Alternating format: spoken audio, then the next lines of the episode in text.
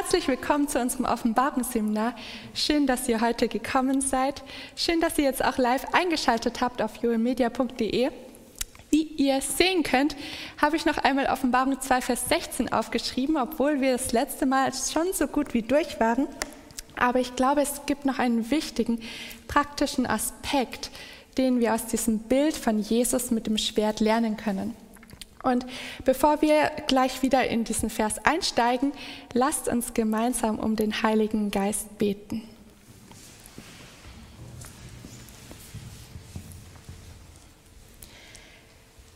Unser Vater im Himmel, wir beugen uns jetzt vor dir und wollen dich bitten, dass du uns den Heiligen Geist gibst, dass er auch deine Liebe zu uns in unsere Herzen ausgießt und wir dich zurücklieben können.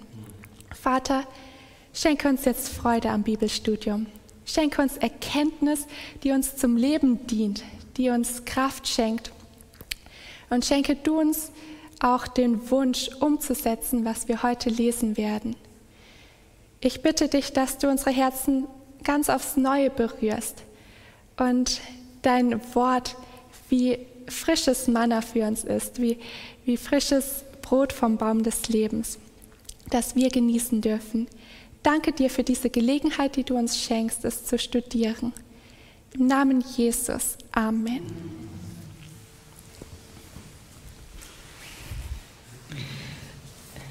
Lasst uns den Vers noch einmal aufschlagen in Offenbarung 2, Vers 16. Offenbarung 2, Vers 16. Und wer ihn hat, darf gerne lesen. Buße, sonst komme ich rasch über dich und werde gegen sie Krieg führen mit dem Schwert meines Mundes. Dankeschön. Wir haben uns diesen Vers das letzte Mal schon angeschaut. Und was kommt euch da noch in Erinnerung? Wir hatten. Ja, genau, das hatten wir auch schon das vorletzte Mal ein bisschen. Buße tun im Zusammenhang mit dem, was schon vorher stand, dass wir kein Irrlehren folgen sollen, sondern dass wir der Wahrheit folgen sollen.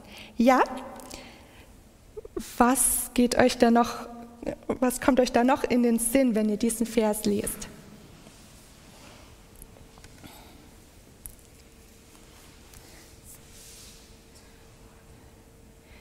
Ja, sagt es laut. Also das Schwert meines Mundes, das heißt also durch sein Wort.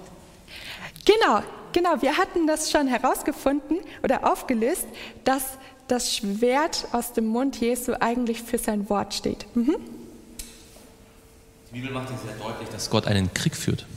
Mhm. Und er führt einen Krieg gegen die Sünde und gegen den Teufel. Mhm. Ähm, das kann man in der ganzen Bibel sehen. Und das zeigt ja sehr deutlich, worum es bei der Buße geht. Wir müssen durch Gottes Gnade uns von der Sünde trennen, mhm. weil wenn wir es nicht tun, dann führt Gott den Krieg gegen die Sünde auch irgendwann gegen uns, weil wir uns mit der Sünde so sehr identifizieren. Genau, das ist dann quasi untrennbar. Gott führt eigentlich nicht den Krieg gegen den Sünder, sondern gegen die Sünde, aber weil es in, aneinander behaftet ist, muss er auch Krieg gegen den Menschen führen. Ja. Es steht auch, er führt Krieg mit dem Schwert meines Mundes. Also mhm. er führt mit seinem Wort Krieg, nicht mit so ja, sehr gut. Und daran wollen wir heute nochmal anknüpfen. Jesus sagt, er führt Krieg mit dem Schwert seines Mundes. Und das bedeutet auch, dass er Profi ist in dieser Sache. Wir hatten das letzte Mal schon gesehen in Offenbarung 1, ähm, wo es dann heißt eben, dass dieses zweischneidige Schwert in seinem Mund ist. Es ist also Teil von Jesus, könnte man sagen. Es gehört zu ihm. Und jetzt ist die Frage, können wir in der Bibel irgendwo sehen, wie Jesus ähm, Krieg mit dem Schwert seines Mundes führt? Wie benutzt Jesus dieses bildlich gesehene Schwert? Mhm.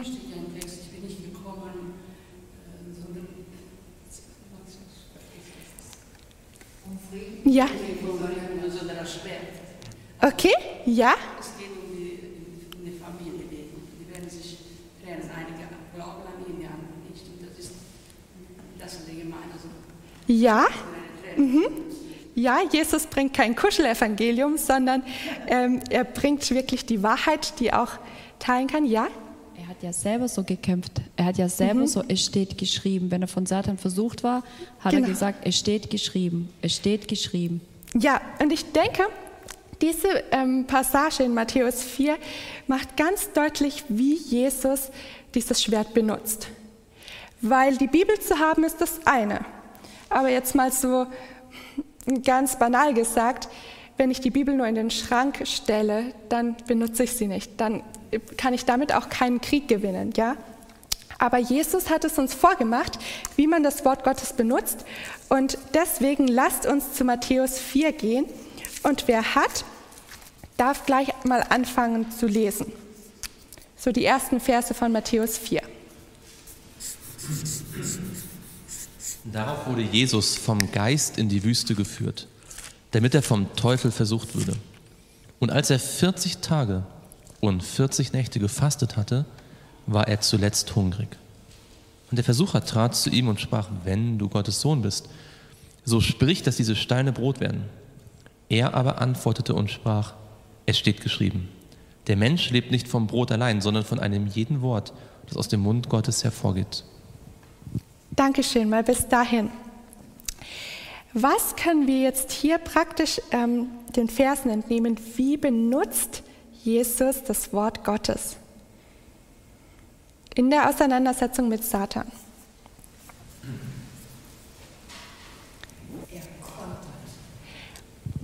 Er kontert mit dem geschriebenen Wort. Mhm, genau, also es ist so, so ungefähr, Satan sagt etwas und Jesus antwortet, aber die Antwort kommt nicht von ihm selbst, sondern die ist aus dem Wort Gottes. Mhm. Wolltest du noch was sagen? Okay. Ähm, es ist interessant zu sehen, er nimmt einen Bibelvers, der wirklich zum Thema passt. Mhm. Und das hat er nicht gemacht, indem er den Bibleserver aufgemacht hat und gesucht mhm. hat. Er kannte eine Bibelstelle zum Thema.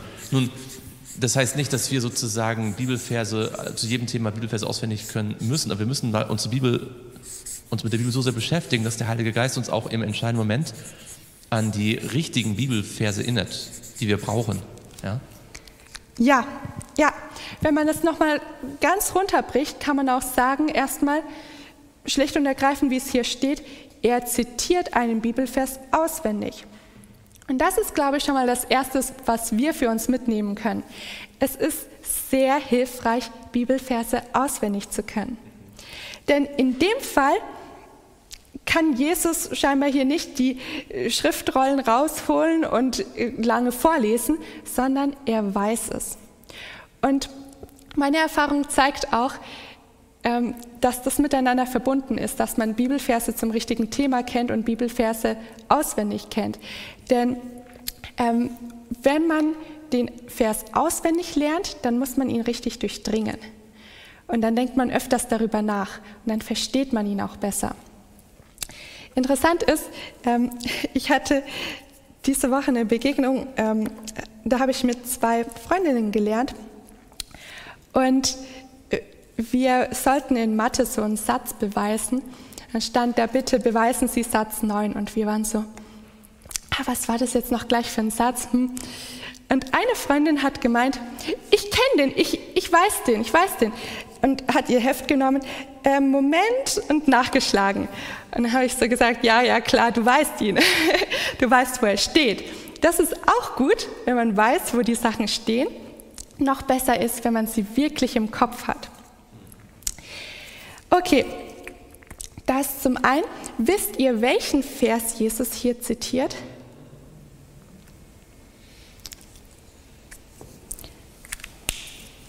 Ja. Zitiert aus seinem Lieblingsbuch. Mhm. Aus 5. Mose. Ähm, und zwar aus 5. Mose 8, wo es um die Wüstenwanderung geht, wo die Israeliten 40 Jahre in der Wüste gewesen sind und Gott sie durch das Manna ernährt hat. Ja. Und das heißt also, der Vers passt jetzt nicht nur sozusagen, diese Worte des Verses passen nicht auf die Situation, sondern der Vers kommt aus einem ganzen Kapitel, aus einem Abschnitt, der genau sozusagen in die Lebenssituation von Jesus reingesprochen hat. Ja, der Vers hat eine Geschichte, oder? In, er steht in diesem Kontext, wie du gesagt hast, von der Wüstenwanderung. Ähm, und wenn man die ganze Geschichte kennt, dann weiß man, dass die Israeliten ähm, es nicht so leicht hatten auf dieser Wüstenwanderung. Es hat mal an Wasser gefehlt, mal hat es an Essen gefehlt ähm, oder auch einfach an dem, was sie gerne gerade wollten. Und Gott hat ihnen dieses Manna gegeben. Und Jesus kennt die Geschichte. Und auch wenn sich 5. Mose 8, Vers 3 jetzt erst einmal in dem Kontext an das Volk, das historische Volk Israel ähm, wendet, dann weiß Jesus doch, es ist für ihn gedacht. Und so sollten wir auch die Bibel lesen. Ähm, wir sollten die Bibel auf uns projizieren, sage ich jetzt mal. Was hat das mir zu sagen? Es nützt nicht ganz so viel, wenn wir das alles ähm, theoretisch wissen und sagen können, wann welcher König da aufgestanden ist und so weiter, ähm, wenn wir keine persönliche Botschaft für uns daraus mitnehmen. Ähm, ich schreibe jetzt mal persönlich angewendet.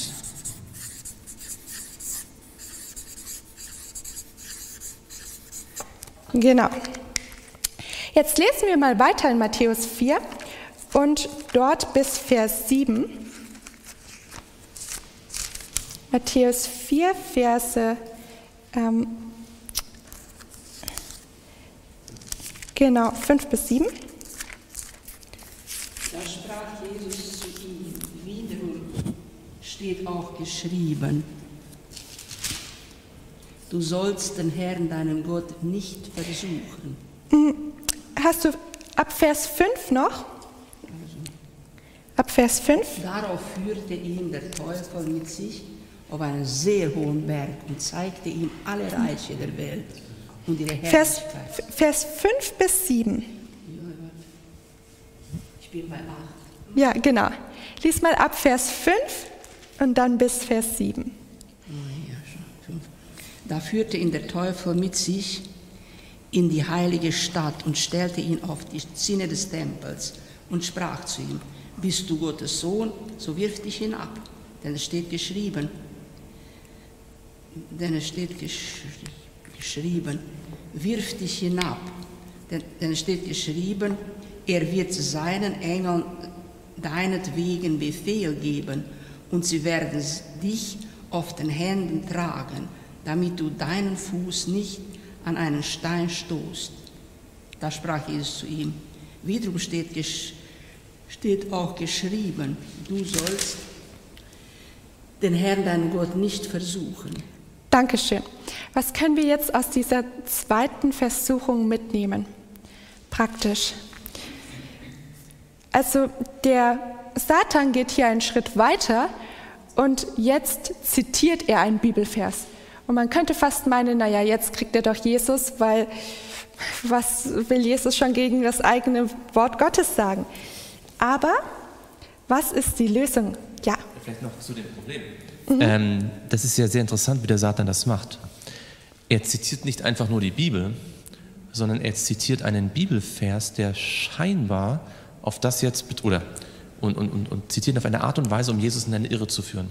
Jesus hatte vorher gesagt, der Mensch lebt aus jedem Wort, das aus dem Mund Gottes hervorgeht. Das heißt, er hat gesagt, was immer Gottes Wort sagt, das tue ich und dadurch lebe ich. Und jetzt kommt der Satan und sagt, okay, klar, stimmt. Und Ellen White beschreibt es und sie sagt, ja, ja, das war nur ein Test. Ja? Er hat- kam als Engel des Lichts. Er sagt, ich wollte nur testen, Ja. ob du wirklich gläubig bist. Ja? Ähm, und weil das so ist, weil du ja aus jedem Wort lebst, zeig doch, dass du das machst. Ja? Zeig doch, hier steht doch, der wird dich auffangen, also wirf dich hinab. Und das ist, was Ellen White beschreibt als ähm, Anmaßung. Wenn ich den Bibelvers nicht richtig verstehe und sozusagen eine extreme Bedeutung darauf lege, also in der ersten Versuchung ging es darum, an dem Wort Gottes zu zweifeln. Das ist sozusagen das, was quasi die liberale Gefahr ist. In dieser Versuchung geht es darum, ähm, das Wort Gottes fanatisch und extrem auszulegen, was genauso eine satanische Täuschung ist. Auch in der, in der heutigen Zeit, ja, wenn man sozusagen ähm, das übertreibt und dann eine, eine, eine extreme Deutung in den Bibeltext Text legt, legt äh, den er gar nicht gehabt hat. Ja, und das, das darf man nicht vergessen. Ja, das ist vielleicht, äh, ja, das ist wichtig zu erwähnen. Sagen wir jetzt mal, Das ist unser Bibelvers, ja? Und man könnte sowohl in die eine Richtung, wie du es gerade beschrieben hast, als auch in die andere Richtung davon abweichen. Wichtig ist aber, was uns dieser Vers jetzt lernt, bei der Bibel zu bleiben. Und was uns der Vers auch zeigt, ist, die ganze Bibel zu sehen.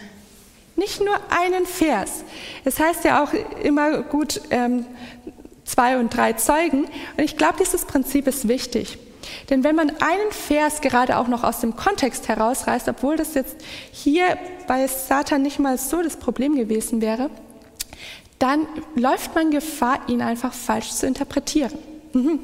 Irgendwas wollte ich auch noch kurz darauf Bezug nehmen, weil wenn man sich natürlich jetzt äh, den Psalmtext anschaut, dann stellt man natürlich fest, er lässt einen Mittelsatz aus.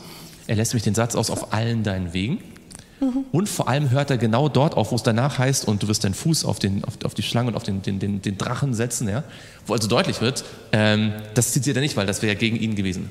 Aber jetzt kommt, das ist sehr wichtig, dass du es gesagt hast. Ich glaube, fast alle von uns, und insbesondere, wenn wir uns irgendwie mit der Bibel viel beschäftigt haben, wir hätten wahrscheinlich alle versucht, dem Satan zu sagen, nee, was du hier sagst, äh, kann nicht sein, weil du hast diesen Satz noch vergessen. Mhm. Ja, wir hätten sozusagen versucht, an dem mhm. Text hin und her zu, zu arbeiten. Aber Jesus hat eine viel einfachere Methode. Und das, glaube ich, sollte uns allen Hoffnung geben. Jesus kannte einen anderen Bibeltext, der offensichtlich gezeigt hat, dass diese Interpretation, die der Satan gegeben hat, falsch gewesen ist. Das heißt, manchmal werden wir konfrontiert mit Interpretationen, wo wir das Gefühl haben, das kann irgendwie nicht sein. Aber wir können auch nicht genau begründen, warum sie falsch ist, weil wir vielleicht jetzt die Ursprache nicht kennen oder nicht genau begründen können, wie das ist. Aber wenn wir einen anderen Bibeltext finden, einen anderen schon, der das offensichtliche Gegenteil sagt, dann muss ich nicht mal sozusagen immer hin und her stechen, was jetzt diesen einen Vers betrifft. Ich kann durch diesen anderen deutlich zeigen, deine Interpretation muss falsch sein, sondern widerspricht diesem anderen Vers. Hm. Und noch lass mir einen Satz sagen. Das beweist, dass die ganze Bibel inspiriert ist. Ja. Denn wenn sie es nicht wäre, dann hätte Jesus dieses Prinzip nicht anwenden, dann hätte es keine Kraft gehabt. Dann hätte Satan können, naja, aber meins ist inspiriert und deins nicht. Mhm. Was Jesus hier macht, ist, er beweist damit, dass jedes einzelne Wort der Bibel für die Wahrheit herangezogen werden muss und kann. Mhm. Dankeschön. Ja. Und es zeigt auch ganz arg deutlich, dass Satan ganz genau die Bibel kennt. Mhm. Genau. Die ganze Situation zeigt uns ja auch schon, dass Satan uns auch kennt, dass Satan uns studiert, denn Satan nutzt ja nicht nur irgendeine, ähm, ja, irgendeine Lebenslage von Jesus, sondern die, in der er gerade körperlich vor allem geschwächt ist, geistlich schon auch gestärkt ähm, durch den Geist Gottes, aber trotzdem ähm, ist es hier, also es, es geht wirklich um viel. Denn für Jesus ist es keine einfache Sache, hier den Satan zu besiegen, wenn er nicht wirklich bis, ähm, ja, mit seiner ganzen Kraft auch kämpfen würde und mit dem Wort Gottes. Ja, also wir sehen, Jesus war auch gut vorbereitet. Jesus kennt die ganze Bibel. Jesus kennt die Verse und weiß, ähm, welcher zu welchem passt, beziehungsweise welcher auch ähm, falsche Ansichten widerlegt. Eine Sache, die du vorhin auch noch ähm, so ein bisschen angeschnitten hattest, war, wir dürfen die Bibel nicht aus Vermessenheit benutzen. Und da möchte ich auch noch einen Punkt draus machen, denn was sollen wir denn stattdessen tun? Weil beschreibt es, Vermessenheit oder, oder Anmaßung ist die Täuschung von, ist die Fälschung von Glauben, ganz genau. Wir sollen die Bibel im Glauben lesen. Und das wirft an uns die Frage auf, warum lese ich die Bibel? Lese ich die Bibel, um andere damit zu beeindrucken, was ich hier rausgefunden habe, oder lese ich die Bibel, ähm, um vielleicht meine eigene Meinung damit zu unterstützen? Oder einfach irgendwie, weil ein schöner Spruch auf eine Postkarte passt, das alles sollte uns nicht dazu bewegen, Gottes Wort aufzuschlagen, sondern der Glaube ist es, ähm, der auch das Bibellesen wirksam macht und uns hilft, es richtig zu verstehen. Okay, lass uns das noch hiermit aufnehmen. So. Jetzt Lesen wir noch weiter bis Vers 10, Verse 8 bis 10.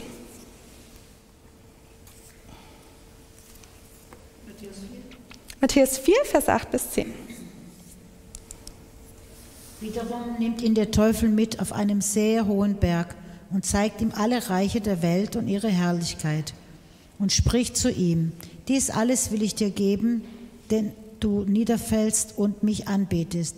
Da spricht Jesus zu ihm, weiche Satan, denn es steht geschrieben, du sollst den Herrn, deinen Gott, anbeten und ihm alleine dienen. Hm. Und da verlässt der Teufel Jesus. Mm, was können wir auch hier lernen?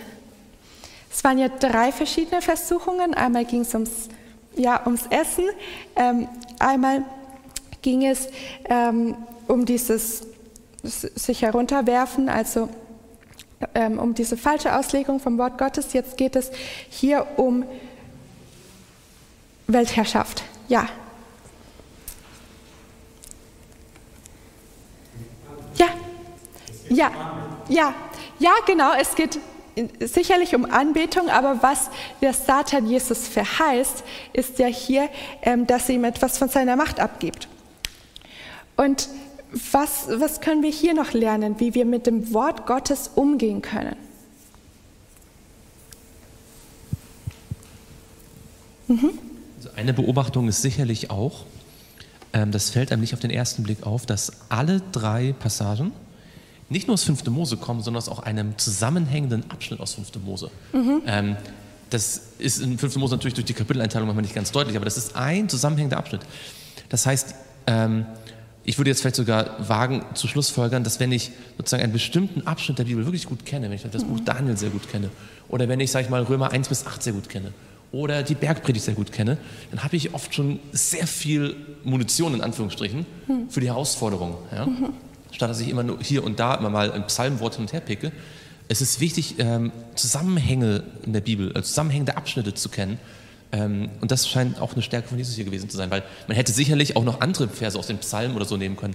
Aber er war gerade so, vielleicht hat er gerade an dem Morgen über 5. Mose nachgedacht, wer weiß, ja. Er war das, das war, das war gerade präsent für ihn auch. Mhm. Ja. Und das hat ihm geholfen. Ja, ja, das ist auch sehr wertvoll. Ähm, eben, was man hier auch sehen kann, ist, in Vers 10 sagt ja Jesus, weiche von mir Satan. Weiche von mir Satan. Das heißt, wenn Jesus diese Aussage treffen kann, dann muss er auch glauben, dass er in dem Fall mit dem Wort Gottes den Satan überwinden kann. Wisst ihr, warum ich das sage? Es gibt manchmal ähm, Menschen, die meinen, diese Sünde werde ich nie überwinden das ist einfach zu groß, das ist ein ständiger Kampf, ich werde da nicht, drum nicht durchkommen. Oder diese Herausforderung ist zu groß für mich. Aber Jesus weiß, der Satan kann kommen mit was er möchte, wenn ich das Wort Gottes ihm bringe, wenn ich dieses Schwert zum Einsatz bringe, dann hat der Satan keine Chance. Ja. Und ich glaube, das ist ein so wichtiger Punkt. Zum einen, dass wenn wir uns an das Wort Gottes halten, wir mit dem Wort Gottes die Sünde überwinden, also durch Gottes Kraft die Sünde überwinden können. Zum anderen zeigt es auch uns, wenn der Satan uns attackiert, mit Versuchung, mit, ähm, ja, manche Leute haben, äh, meine, Dämonen versuchen uns vielleicht äh, irgendwie etwas anzutun oder so, ja, uns irgendwie vom Weg abzubringen dann gibt es viele, manchmal auch unter uns, die den Eindruck haben, jetzt wenn es irgendwie um okkulte Sachen geht, da braucht man Spezialisten. Ja, da muss man irgendwie besondere mhm. Dinge tun. Das ist irgendwie besonders aufwendig oder so. Oder manche glauben vielleicht sogar, dass selbst wenn man mit der Bibel liebt, dass man trotzdem immer wieder äh, von, von, von, von, von bösen Engeln dann irgendwie gequält wird. Aber die Bibel sagt sehr deutlich hier, ganz offensichtlich, dass wer aus dem Wort Gottes lebt, da wird der Satan vielleicht mal kommen, angreifen und er wird wieder fliehen. Kein Mensch lebt unter dauernder dämonischer Verfolgung sozusagen, der mit dem Wort Gottes lebt. Ja. Das ist, glaube ich, ganz wichtig, weil auch heute das immer mehr auch ins Christentum reinkommt, dass, dann, dass man da nicht mehr so richtig klar sieht. Durch das simple Wort des Glaubens, durch das simple Wort der Bibel, flieht der Satan. Er flieht wirklich. Ja, ja. Mir gefällt auch immer dieser eine Vers, ich glaube, es ist ähm, 1. Thessalonicher 2, Vers 13, wo es heißt, das Wort Gottes, das auch Kraft hat, euch zu, eure Erlösung zu schaffen. Ja, also wir müssen nicht in unserem sündigen Zustand bleiben. Wir müssen nicht so schwach bleiben, wie wir sind. Das hat mehr Potenzial, als wir denken. Und so traurig ist es, dass wir das manchmal wenig in Anspruch nehmen. Ja, so, so zu Jesus, dem Kämpfer mit dem Schwert seines Mundes. All das können wir uns von ihm abschauen.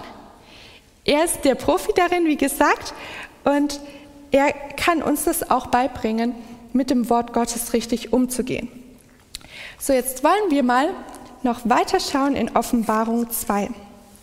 Denn für heute ist auch noch der Vers 17 angedacht. Wir werden, wie es aussieht, nicht alles schaffen, weil es doch einiges in sich birgt. Aber wir wollen mal anfangen. Offenbarung 2 und dort Vers 17. Wer ein Ohr hat, der höre, was der Geist der Gemeinden sagt. Wer überwindet, dem werde ich von dem verborgenen Manna zu essen geben. Und ich werde ihm ein weißes Stein geben und auf dem Stein geschrieben einen neuen Namen, den niemand kennt, außer dem, der ihn empfängt. Okay, also ihr merkt, da, da ist einiges drin, aber wir haben auch schon das ein oder andere behandelt. Und zwar fängt der Vers an mit, wer ein Ohr hat, der höre, was der Geist den Gemeinden sagt. Das ist uns bisher schon zweimal untergekommen. Was bedeutet diese Aussage?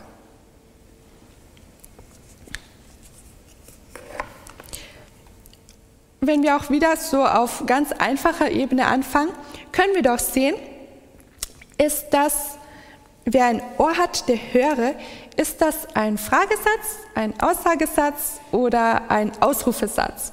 Was würdet ihr sagen? Frage, ist das ein Aussagesatz? Mhm. Ja. Ist bei dir ein Ausrufezeichen? Okay, super. Ähm, das ist doch ein Appell, oder? Wer ein Ohr hat, der höre. Also Jesus, wenn, wenn man einen Appell hört, was, was soll darauf kommen? Eine Aktion. Ja, eine, eine Antwort, eine Reaktion, oder? Jesus sagt hier etwas und dementsprechend sollen wir handeln. Wir sollen hinhören. Okay. Wir haben auch schon gesehen, dass Jesus diesen Satz oft am Ende von einer Botschaft benutzt. Ähm, entweder am Ende von einem Gleichnis oder auch am Ende von den Sendschreiben. Von Ephesus hatten wir bisher und Smyrna. Okay, wo haben wir denn den Satz schon mal gelesen? Findet ihr die Verse?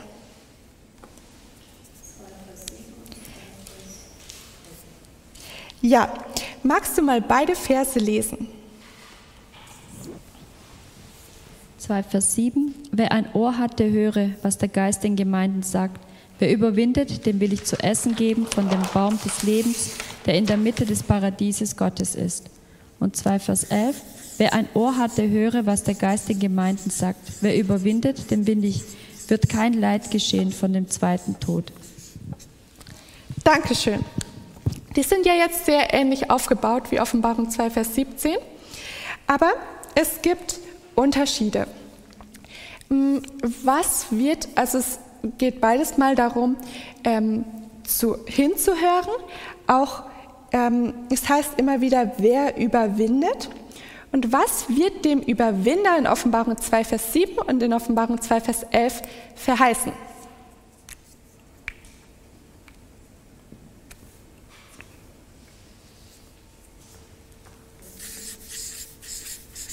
Ja, sag's laut. Das Leben, das Leben im, im Paradies, also dass äh, das Baum des Lebens, der ist ja oben bei Gott im Himmel. Und genauso ist der zweite Tod. Ja, sag, sag's ganz ko konkret. Also, ähm, ja, beim das ersten, Leben beim ersten. ist ihm verheißen, dass er vom Baum des Lebens in der Mitte vom Paradies Gottes ist, ja. also Essen kriegt. Und das, Essen vom Baum des Lebens. Und das Zweite, er wird, äh, es wird kein Leid geschehen vom zweiten Tod. Okay. Und kein zweiter Tod, ja?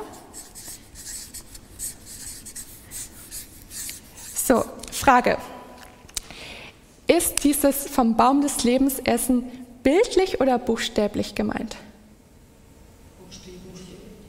Buchstäblich? Ah, sowohl als auch.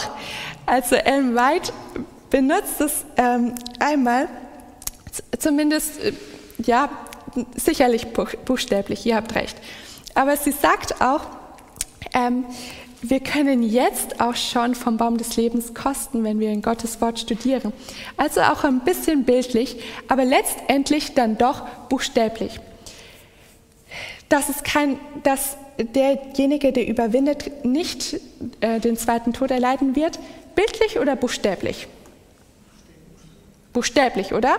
Der zweite Tod ist kein Bild, sondern das ist der Tod nach den tausend Jahren und den wird es wirklich geben. Okay, das können wir schon mal so im Hinterkopf behalten. Bisher ähm, war es buchstäblich gemeint. Jetzt ähm, ist in Offenbarung 2, Vers 17 von was die Rede. Mhm als Ergänzung. Wir sollten aber auf jeden Fall auch im Hinterkopf schon mal behalten, dass wir später in Offenbarung 3 auch eindeutige Fälle haben, wo symbolische Dinge verheißen werden. Genau. Ja, also ähm, zum Beispiel heißt es dann in Vers 12, wer überwindet, den will ich zu einer Säule im Tempel meines Gottes machen. Also mhm. ich hoffe sehr, dass das symbolisch ist. ja. ja. Ähm, also das ist einfach ganz wichtig, dass man bewusst macht, das sind alles Verse sozusagen, die vom ewigen Leben sprechen und zum Teil buchstäblich Dinge ganz deutlich sagen und zum Teil aber auch in, in Bildsprache das dann ausdrücken. Ja, genau. Also nicht falsch verstehen. Ich habe das jetzt mit euch gemacht, um einfach mal zu, darauf zu sensibilisieren, ähm, dass wir uns das bewusst machen müssen. Es gibt in der Offenbarung Dinge, die sind buchstäblich und Dinge, die sind symbolisch. Was, ist jetzt, was jetzt hier gemeint ist, das lassen wir mal noch ganz offen. Das haben wir noch nicht studiert, ja? Okay, also, was wird jetzt in Offenbarung 2, Vers 17 ähm, verheißen? Verborgen, ja, Essen vom verborgenen Manna. Und kriegt einen weißen Stein mit seinem Namen drauf. Okay. Da steht noch was Spezielles dabei. Den niemand kennt. Aha. Was steht bei den anderen? Ist da noch ein bisschen was anders? Aha, ein neuer Name.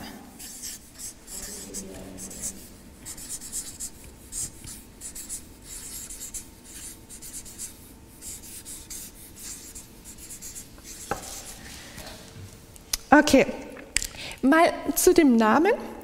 Mm, du hast jetzt gesagt, einen Namen, den niemand kennt. Kennt ihn wirklich niemand? Jesus. Jesus kennt ihn und wer kennt ihn noch? Später ich. Der, derjenige, der ihn bekommt, oder? Das ist schon mal interessant. Wie könnte man das denn so beschreiben? Ein Geheimnis, oder? Es ist ein Geheimnis zwischen wem? Zwischen Gott und den Menschen. Mm, wir, wir, gehen das nächste Mal tiefer da hinein, wenn wir auch dann noch, noch mehr Zeit haben. Aber worauf weist uns das denn schon hin?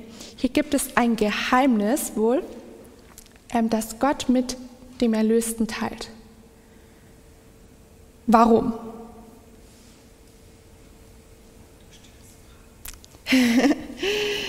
Wir müssen uns immer Fragen stellen, wenn wir, wenn wir was lesen.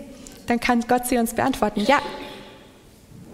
Ich muss gerade an das denken, wo, wo Jakob mit Gott gerungen hat und wo er dann einen neuen Namen bekommen hat. Oder Abraham mhm. hat einen neuen Namen, Sarai hat einen neuen Namen. Immer wenn sie berufen wurden, beziehungsweise wenn sie, ich kann nicht sagen, die Prüfung bestehen haben, aber dann bekamen sie einen neuen Namen.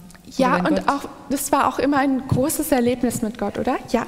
Die Idee, einen neuen Namen zu geben, das ist interessant. Gibt es nicht nur in der Bibel. Das ist im mhm. alten Orient recht verbreitet.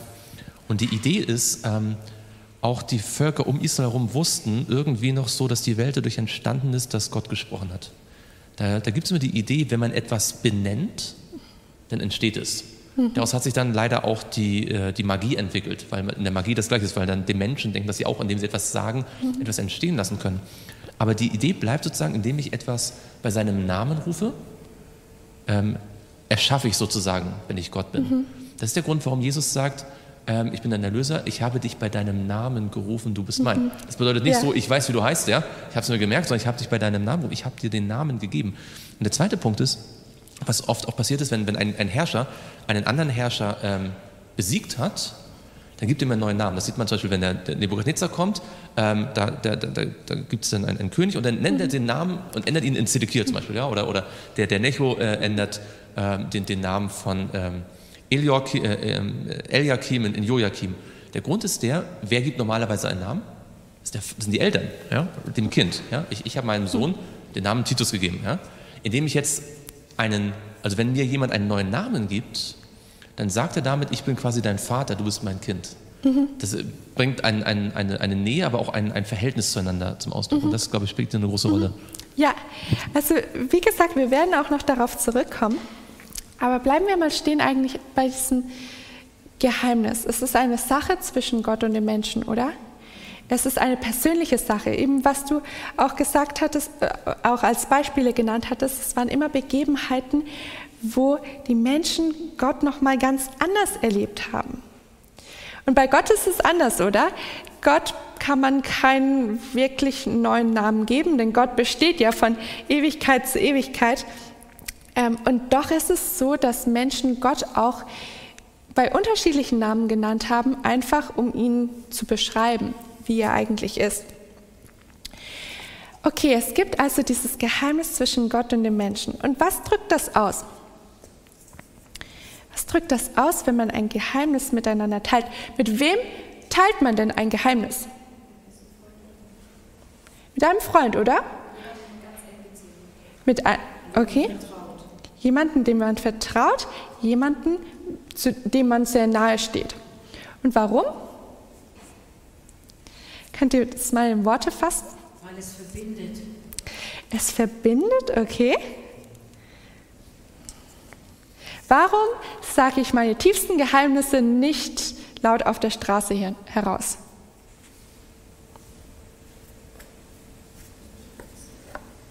Warum sage ich das nicht jedem? Was ist das so besonders daran? Es gibt ja Dinge, die guten Tag kann ich jedem sagen. Mhm. persönlich ist. Ja. ja. Es persönlich ist tief. Ihr merkt schon, es ist gar nicht so leicht, das zu formulieren, oder? Jeder von uns kennt Geheimnisse.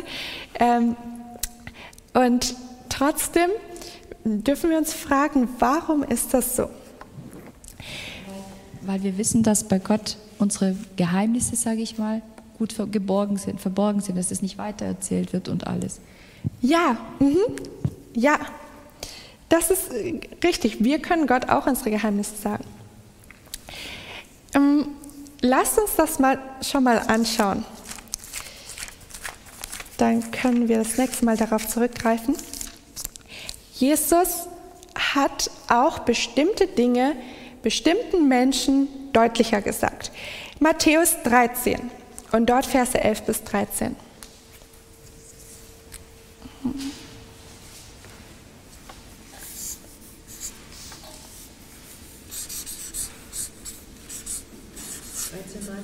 13, 11 bis 13.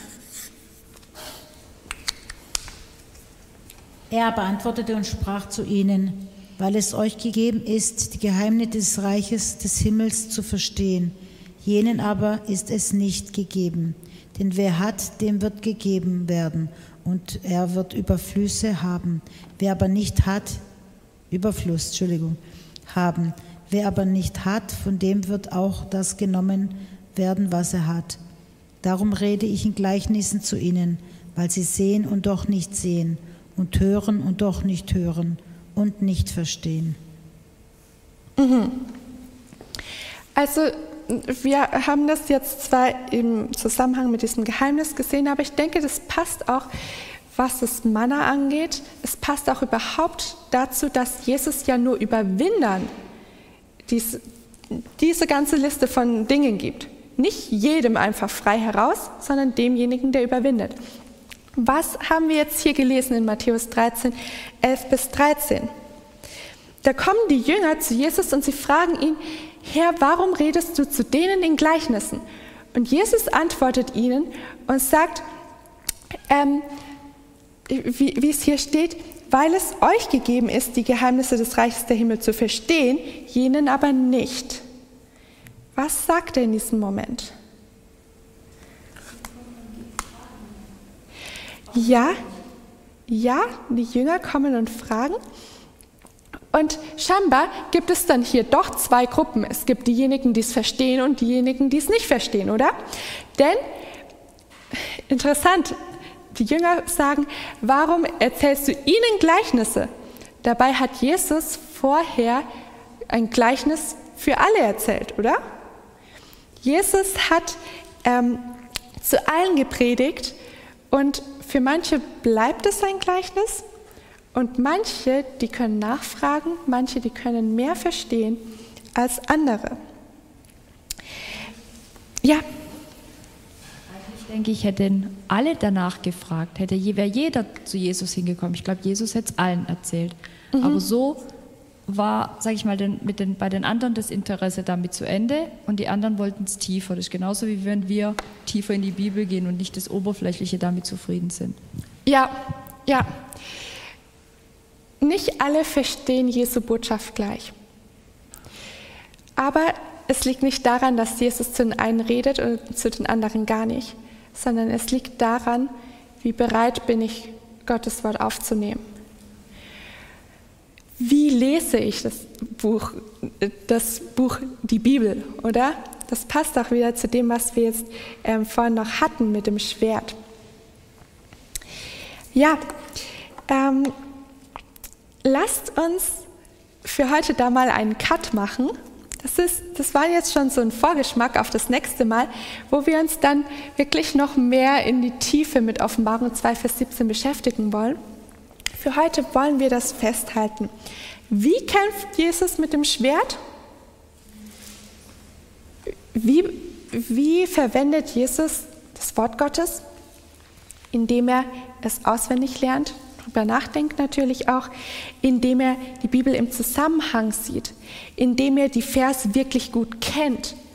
Alles, was wir, was wir jetzt da ähm, herausgefunden haben. Und das andere ist auch, Jesus spricht, aber er hat eine besonders hörbare Botschaft für diejenigen, die auch hören wollen. Wer Ohren hat, der höre. So lasst uns für heute diesen, ähm, ja, dieses Seminar abschließen, auch mit einem Gebet.